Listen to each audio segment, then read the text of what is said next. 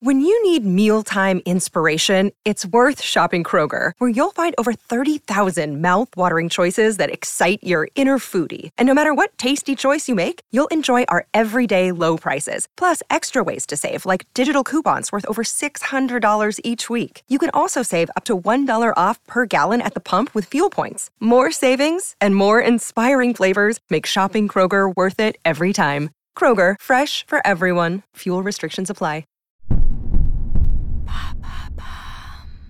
Bullet Train est-il le nouveau John Wick?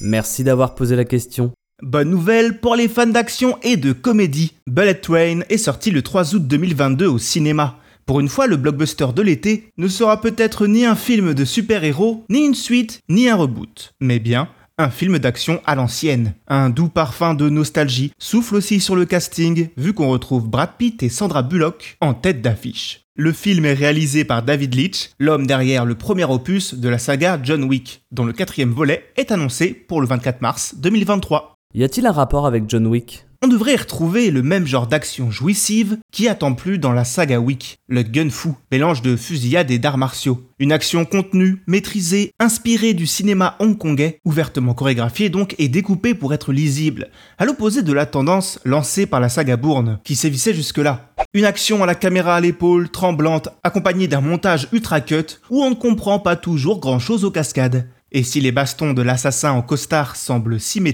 c'est parce que David Leitch, les cascades, ça le connaît.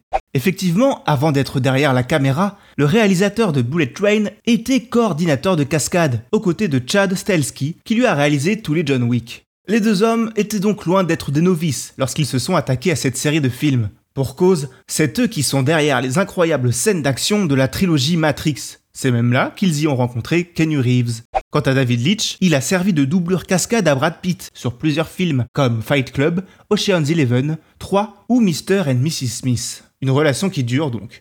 Et pour Bullet Train, le beau blond s'est impliqué. À 58 ans, la star a réalisé 95% de ses scènes d'action. Espérons alors qu'avec ce nouveau film, David Leitch arrive à redynamiser la carrière de l'acteur, comme il avait réussi à le faire pour Kenny Reeves. D'ailleurs, pour revenir sur John Wick, Bullet Train semble également avoir des points communs au niveau de son scénario. Bah oui, ça raconte quoi Bullet Train? Tout comme le héros de sa précédente saga, le personnage de Brad Pitt, appelé Coccinelle, est un assassin. Mais contrairement à John Wick, celui-ci est toujours actif et n'est pas vraiment une légende vivante, ou pas pour les bonnes raisons, car ses dernières missions ont quelque peu tourné au fiasco. La cause, la poisse qui colle au dos de Coccinelle, une malchance dont il aimerait se dépêtrer alors qu'il entame sa nouvelle mission, voler une mallette. Mais ce n'est pas pour tout de suite, car ce dernier embarque dans le Shinkansen, le train reliant Tokyo à Kyoto, réputé pour être le plus rapide au monde, et où est censé se trouver la mallette. Problème, les wagons du train sont occupés par des voyageurs armés, surentraînés et surtout très mal intentionnés, bien décidés à faire échouer Coccinelle. Bref, un pitch qui en rappelle d'autres, mais si l'exécution est à la hauteur et que vous n'êtes pas allergique au second degré typique des films de Leach, nul doute que le résultat pourrait s'avérer divertissant.